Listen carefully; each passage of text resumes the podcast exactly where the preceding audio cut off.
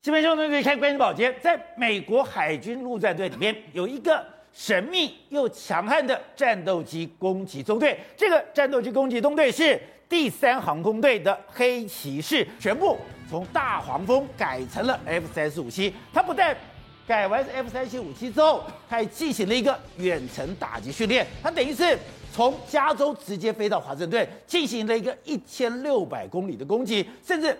我们看到的不但是攻击、包围加包抄，所有的训练全部完成。完成之后，他居然就到哪里了？这个三一四中队竟然进到了林肯号，进到了林肯号以后，进到了亚太，进到了印太，进到了西太平洋。可是大家觉得不对呀、啊？你现在本来兵凶战危最强的是乌克兰，竟然美国现在最好的飞行员、最最训练有素的整个战斗团队，甚至最强的武器。竟然都已经来到这个地方，所以你就很清楚的看到说，美国现在他的敌人的这个所谓的看待敌人的这个所谓的优先顺序已经非常清楚。好，我们今天请到了别人对大表首席的财经专家黄教授，你好，大家好。好，这是《美丽岛电视报》董事长吴子嘉，大家好。好，第三位是时事评李正浩，大家好。好，第四位是台湾国际法学院的副院长林廷辉，大家好。好，第五位是资深媒体人王瑞德，大家好。好，第六位是前台大感染科医师林世璧，大家好。这是最近。中国的媒体对大幅的报道一个专有名词“黑骑士”。对，我想黑骑士是什么东西？嗯、原来它是美国海军陆战队第三航空队的第三一四战斗机。对，这个的是它是主力部队，对，也就是美国都把它最强的后这个飞行员，对，最好的编装，对，最好的武器，嗯、最好的设备，对，全部都配备在这里。对，因为它是重中之重。可是这个训练完以后，哎，他居然第一个，他最近改装了，进到了 F 三十五 C，不但改装完了以后，他进到了。林肯号进到了西太平洋，没错，我们都说美国目前有两个敌人，一个是普丁，一个是习近平。但是美国真正心里面把谁放成敌人呢？其实从这个中队叫做黑骑士中队，你就看得出来，这是美国海军陆战队最强的一个航空队，它是隶属于三一四战斗攻击中队。黑骑士，黑骑士是哪一个中队？我跟大家讲，韩战的时候，他曾经创下说连续一天之内出飞出四十八次的美国到目前为止空军的所有的记录。哦，再来说说他打过。韩战打过越战，打过所谓的伊拉克的战争，打过沙漠风暴，每一次战役他都是打头阵，所以他无一不语。对，所以他在哪里来说，他就是美国的敌人，就是谁，他非常非常的清楚。好，那这次他永远是尖头部队。没错，那这一次的黑骑士，他现在人在哪里呢？他现在人在林肯号上。他今年一月的时候呢，他就哎，因为他换装，从过去的这个大黄蜂 F 十八换成是这个 F 三十五 C，而且是美国现在最。配备最精良的这个武器，对，他就直接在林肯号。林肯号的时候从圣地亚哥出发，他现在已经开拔往亚太地区来。所以你觉得这这个黑骑士中队所在的位置，它是你可以验证美国真正看中的敌人到底是谁？难怪我们看到了，现在中国的网站上，特别是军事网站上，没错，大幅的报道说，这个来了就代表美国的企图心，对，代表美国对中国的压迫。系统有这么严重吗？是。搞了半天，他打过那么场战，对，他都是打第一仗的。没错，好，我们我们再来看，以目前的军事布局来讲的话，在你说欧洲压力非常大，对不对？目前呢，这个欧美国啊，在欧洲只有个杜鲁门号停在这个地中海这个地方。哦、可是你看亚太没有军事冲突啊，可是他现在有三台航空母舰，包括说雷根号，它在横须贺，在日本这个地方；林肯号已经来到这个亚洲这个地方，还有卡尔文森号，三台航空母舰，还有两栖作战舰有两台，一个是美利坚号，一个是艾塞克斯号，哎，五台。这个一台都是可以灭一个国家的，你看五台在这个地方，所以当然谁是敌人看得非常清楚。而且你知道这几天有一个非常有意思的，你知道俄罗斯打了一个 pass，他说我们不是为了跟中国交好，反对西方。他为什么在这个时候讲这句话嘛？切割跟中国的关系。那所以他也知道说，其实你可能看到我们俄罗斯就是啊，我们认为就是我们小打小闹，但是美国真正的敌人是中国。是我们刚才讲，哎。原来他们来到台湾，第一个我的设备全部都升级，是。第二个是我是最有传奇性的部队来带领的，第三个是 哎，他等于说是完全。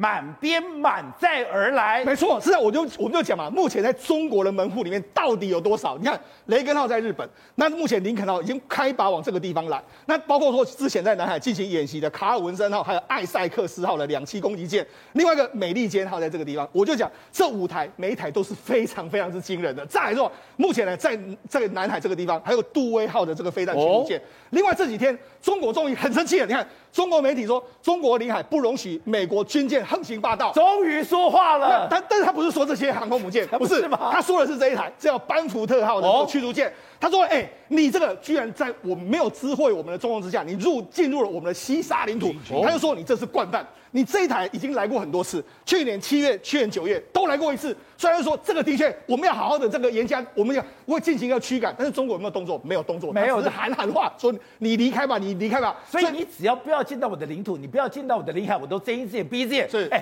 刚刚讲三加二讲那么久了，对，吭都不吭一声。而且我的第一岛链，我的前沿基地，甚至讲的日本的西南诸岛里面，对，我要放油，我要放弹，我要放整个攻击武器，是，他也吭也都不吭一声。但是，哎，这个我不能忍了，你竟然。直接进到西沙群岛十二海里里面，你是已经亲门大户，我当然要表达我的意见，但是也只有表达意见，他也不敢说什么话。所以呢，现在美国媒体就说，我们现在有 F 三十五 C 两打，好，我们就说我们准备对付你，好，就二十四台两打，好，我们就是对中国发出一个强而有力的这个信号。那你更不用讲，中国很在意的什么二亥二州级的内华达，你居然出现在关岛，所以你看整个美国是。正式完全摆开。我们曾经讲过一件事，就是美国的打击的时候，它是用飞弹驱逐舰会在这里面，两栖登陆舰会在这个地方，航空母舰在外面，还有另外一个这个这个所谓这个所谓这个动力核子动力的这个核核弹会在外面。哎，现在美国是用一个摆开正式的方式在对付你哦，他是把美国的作战想定都已经摆出来给你看。所以你说到底，拜登比较在意的是普丁还是习近平？所以我们看到，哎，《孙子兵法》里面特别强调哦。你在作战的时候，你要搞清楚虚跟实，对，你不要搞错了。所以本来大家以为说实是在乌克兰，对，普丁是玩真的，对，普丁已经重兵了，这个地方已经兵凶战危，这个地方要打仗了。对，可是对于美国来讲，俄罗斯竟然是虚，对，亚太、印太这个东西。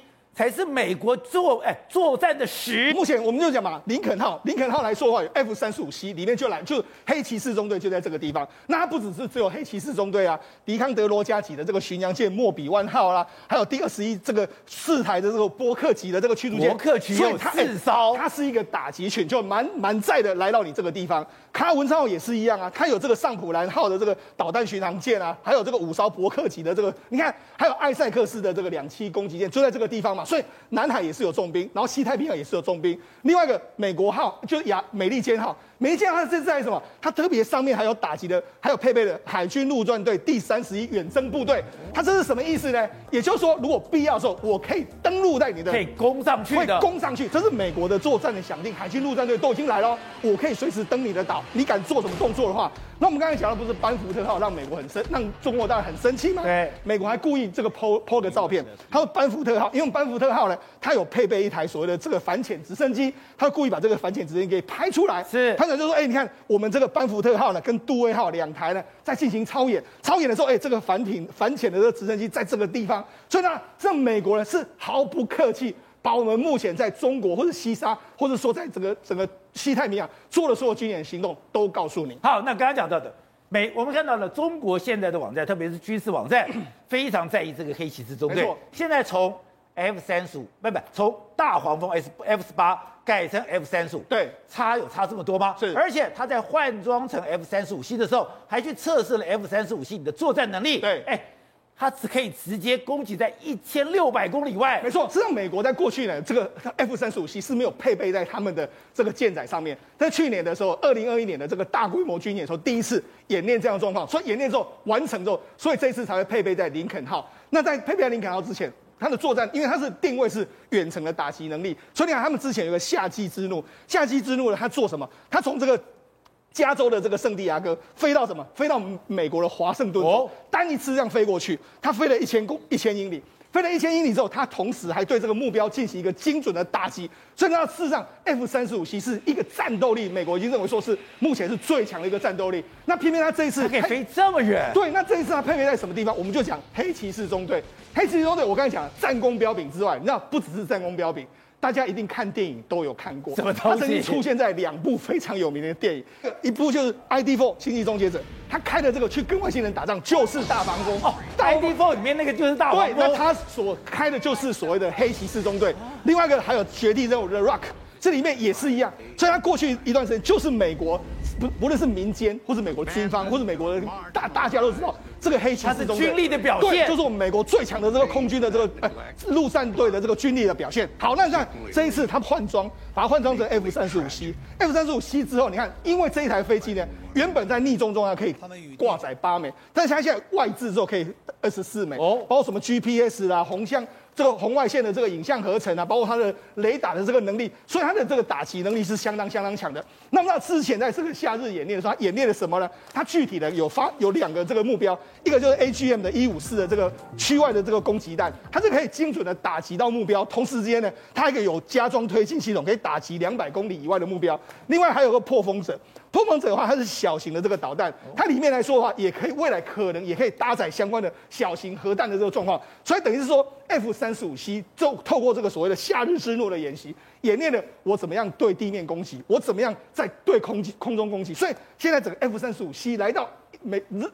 中国媒体说两打，这个绝对会对中国形成一个相当大的这个压力。所以你现在不是只有你有空中作战的平台的能力，对，你还可以执行攻击任务。对，好，那我们讲，事实上不是只有这个拜登呢把中国大陆视为一个最重要的敌人。你照理讲，法国。法国来说，你现在应该关心的是欧洲的问题嘛，对不对？那你看，事实上现在这个欧欧欧洲这个马克龙说什么？哎，我们这个乌克兰危机要寻诺曼底的这个方式，欧盟要自己谈判，那不是要依赖这个美国。好，讲这个话的话，他是说我们可以自己解决。但是你看，他同时间干嘛？跟日本在进行所谓二加二的会谈。哦，法国也跟日本进行二加二会谈。为什么要进行二加二？因为法国在这个地方有什么？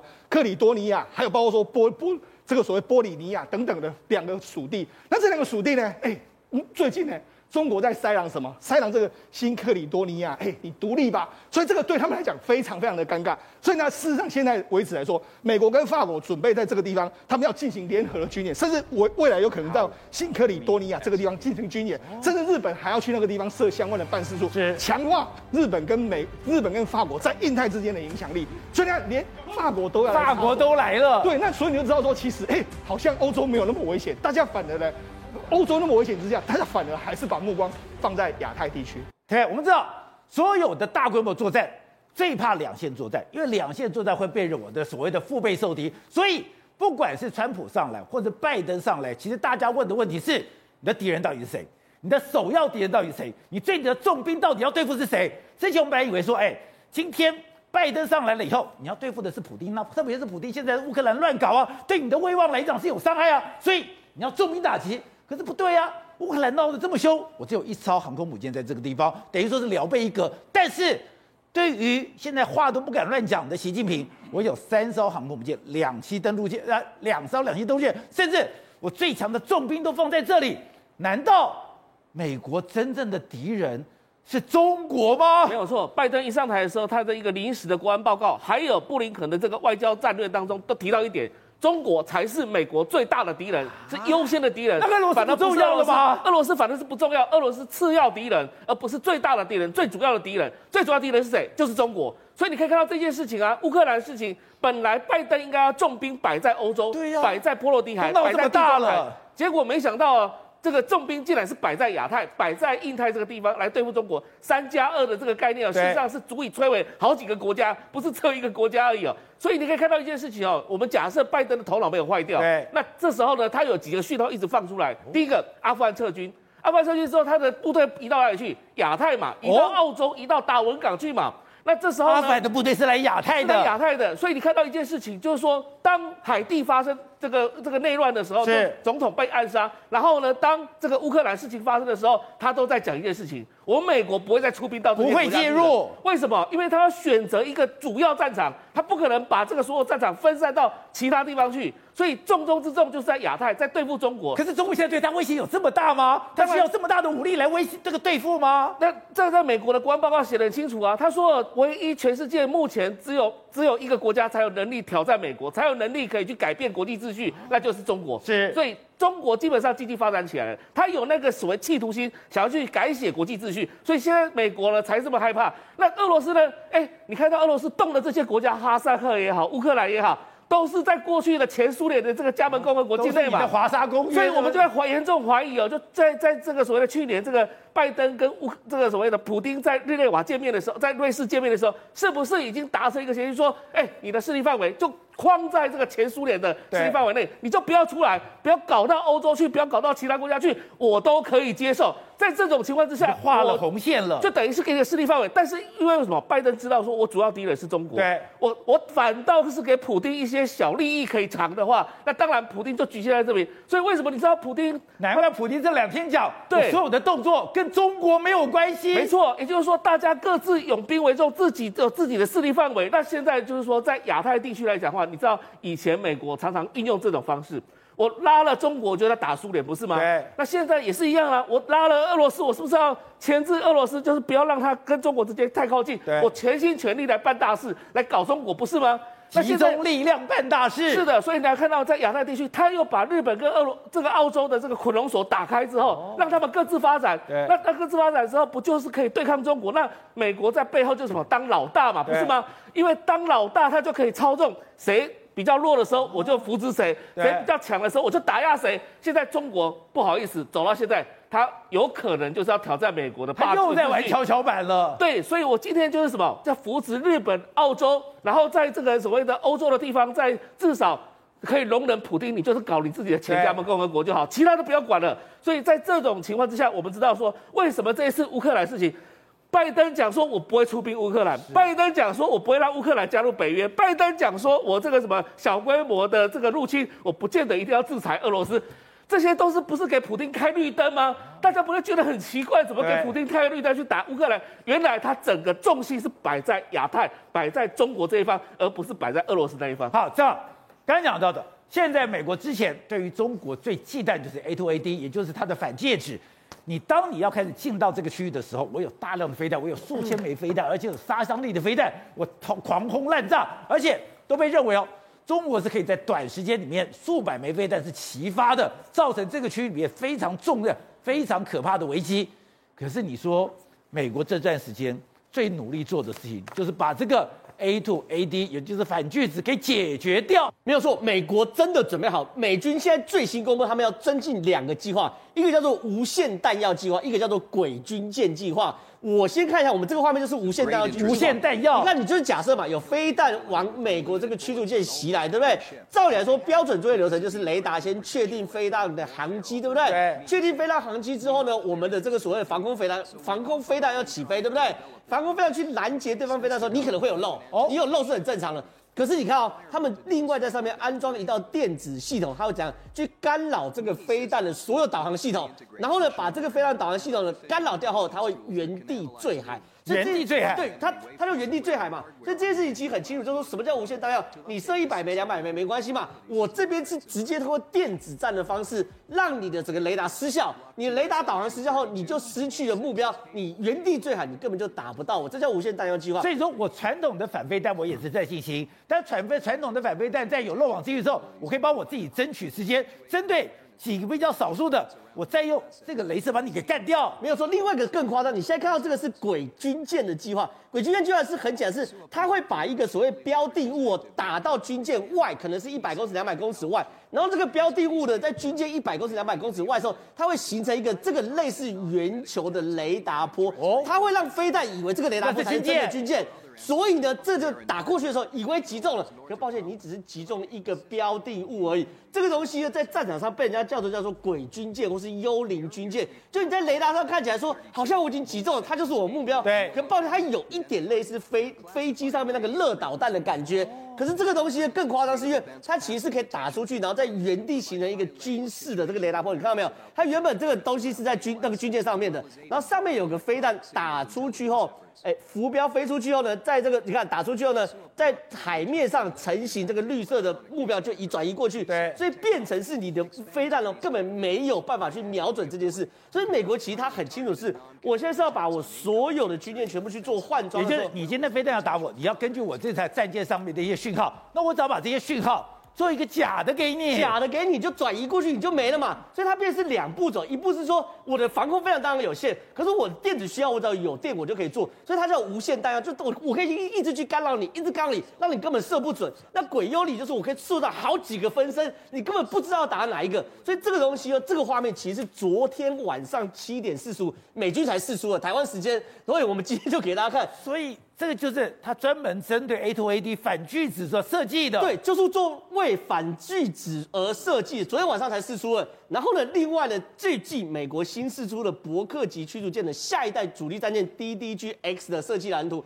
其实这个设计蓝图跟刚刚就非常非常像。第一个，它上面会挂就就这个，它是动画模拟动画没错。可是它第一件很明显，它会挂十二枚的极音速飞弹系统，然后上面会有镭射武装。镭射武装它是要对付什么无人机的？因为你拿飞弹打无人机太浪费，拿枪打无人机打不到。你用飞弹打，你用镭射炮打无人机是最简单的。然后呢，这种这艘船是混合动力的，所以等于是油电混合动力，所以呢它比较省油，可以增加百分之五十的航程。然后呢，一样，你看它的那个整个船身啊。截面积很小，隐身的能力会很高，然后一样，它会安安装。刚刚我们给大家看的，包含无限弹药的系统跟鬼军舰的系统，所以美军其实把这一切哦都准备好，就是要对付中国。而且最新一个状况是，美国决定的跟澳洲签订一个新的计划，对啊，在达尔文港八公里之处盖十一个军用级的战机油槽。这里面会有三亿公升的油啊！为什么？就像我们他刚刚谈的嘛，美军不是才刚跟日本签完，要在西南诸岛盖所谓的油弹库。对，西南诸岛光有油弹库，美军还觉得不放心，要盖在欧澳洲，在澳达尔文港也要有一个主对，在澳洲的最北方，意味着其实第一岛链很长，我们可以理解啊。所谓的西南诸岛油弹库是应付什么？日本跟台湾的战争。可是台湾跟南海之间战争从哪里？大后方其实是澳洲的达尔文港嘛。所以这个东西哦，哎，对于美国来说也准备好。所以确实，美国做了非常多准备，就是为了要跟中国打一场不对称的战争。好，瑞德，当然现在美国要去对付中国，台湾就变成了最关键的那个角色，也关键的那个锚。所以美国现在非关心，哎，非常关心你台湾到底有没有作战能力。而在这个时刻，我们才发现一件事，不但是我们现在前两天。蔡英文总统不是去看我们的海上布雷舰吗？现在不是海上布雷，路上也要布雷了。对，没有错。如果没有意外的话，我们向美国所购买的 M 幺三六的火山车，那么所谓的九正专案即将成型。九正专案？什么叫九正专案啊？那么各位把它想象成一辆火山车，就是一辆布雷车啦。布雷车它在前进的过程中啊、平均大概是六到三十公里左右，它往前进嘛。往前进的时候，布雷车的旁边就是我们现在画面所看到的，它的两侧，事实上它的两侧呢，那么都有这个布雷桶啊。布雷桶呢，那么在前进的过程中，它就把这个所谓的地雷呢，啪啪啪啪啪，全部都掉出来了。我刚才丢出那些东西都是地雷，全部是地雷，对，全部都是地雷，往两侧，那么往两侧呢，大概是平均大概是啊二十五到六十公尺之内呢，都会看到这个等于说相关的地雷啊。这个雷最主要是针对有装甲跟坦克啊，就是说它需要一定的那个力道压下去以后，棒炸掉啊，那个车子的这个相关的那个前进的，那它不能前进就对了。那么这主要就是这个功能啊。那中共不是要登陆台湾的话，它是不是要一大堆的装甲车跟一大堆的坦克上来嘛？地上那一个一个，对，都是雷，对，那非常多啊。为什么呢？如果那么这个是 M 幺三六的这个火山车哦，那如果它是用这个黑鹰直升机，在美国的话用黑鹰直升机的话呢，宝杰你知道吗？一分钟直接在飞机在直升机上面，一分钟可以直接布雷九百六十枚，像现在看到这样，啪啪啪啪啪啪直接出来，哎，九百六十枚什么概念啊？全部密密麻麻的，全部是地雷啊，你知道吗？那一分钟就可以有九百六十枚啊。那如果有好几辆的这个黑鹰直升机，我们台湾有已经有几十架的这个黑鹰直升机了嘛？如果你是用黑鹰直升机布雷的话，整个那么很大面积的全部都变成了雷区啊，让你这些战车坦克过来的时候。整个炸掉以后失去动力，你知道吗？这是这一次我们为什么要买这个火山车最主要原因。那刚刚宝杰不是讲到说啊，我们蔡英文总统上个礼拜才去看四艘的这个布雷舰嘛？对。那这个布雷舰对台湾来讲也是划时代的。为什么？过去台湾我们我们的海军不太重视这个布雷，为什么呢？因为呢，我们是用啊，这个等于说啊，登陆艇，然后用人员的方式，用人力哦，用人力的方式，然后出海的，要用人力的方式把这个雷啊，把水推下去，推下去，这太慢了啦！我讲这太慢了，这是二次世界大战跟越战的那种做法嘛。然后用推的哦，用推的这种方式去布雷啊。现在呢，不再是用像以前一样了，为什么呢？因为我们现在的布雷舰有四个轨迹哦，相关的四个轨带轨迹就对了。然后呢，紧接着来出去了以后，砰砰砰砰砰，直接就丢。因为我们台湾其实，在高雄的左营那个地方呢，有一个万雷馆。我们的这个台湾所这个研究出来的研发中科院所研发研究发出来的水雷呢，都叫万象一号、万象二号。现在我们台湾的水雷，连美国都不知道我们到底进步到什么程度？为什么呢？因为现在水雷已经非常非常的聪明了，聪明到什么地步？以前水雷不是碰撞以后才会爆炸嘛？对。现在水雷可以浮，可以直接沉到海底。那我们的台湾海峡不是平均大概是五十到一百公尺嘛？海底嘛，它可以直接掉到海底，在那边等。等着你的船过来，你知道吗？我们的雷可以这样做，对，直接在这边等，你知道吗？然后呢，它的感应哦，以前是一定要金属的嘛，金属的以后呢，它现在包括金属的磁感应，那么也包括那么所谓的水压、海压的这个感应，全部还有声响感应，它水雷咻自己浮上来，贴着以后贴近你的船体要爆炸，然后造成你的这个等于说呃船只伤害。那这样的一个布雷啊，对台湾，像我们这个万象雷呢，对台湾影响很大。为什么呢？因为他们要过来的话，一定会从可以登陆的地方上来嘛。所以你在港口，比如台北港啦、基隆港啦，很多港啊，全部有布雷。其实刚刚所说的，我们现在已经拥有的，包括火山车也好，是在陆地上的啊，防坦克的，那包括刚刚说的这布雷舰也好。萧美琴曾经讲过，我们想买智慧型水雷。哦，对，智慧型水雷很简单，它可以用 F 十六。它可以用 C 幺三洞啊，可以用反潜机，直接在空中隔着大概五十到七十公里左右呢，直接发射。你想想看嘛，它一起飞了以后发射，这有什么好处？现在中共不是呃盖了一大堆的航空母舰，盖了一大堆的动五五，然后盖了一大堆的动拐五两栖那个作战舰嘛，对不对？它要过来，我们这个等于说，如果能够拿到美国的智慧型水雷的话，你知道升空了以后，然后呢可以投射到五十公里到七十公里的台湾海峡。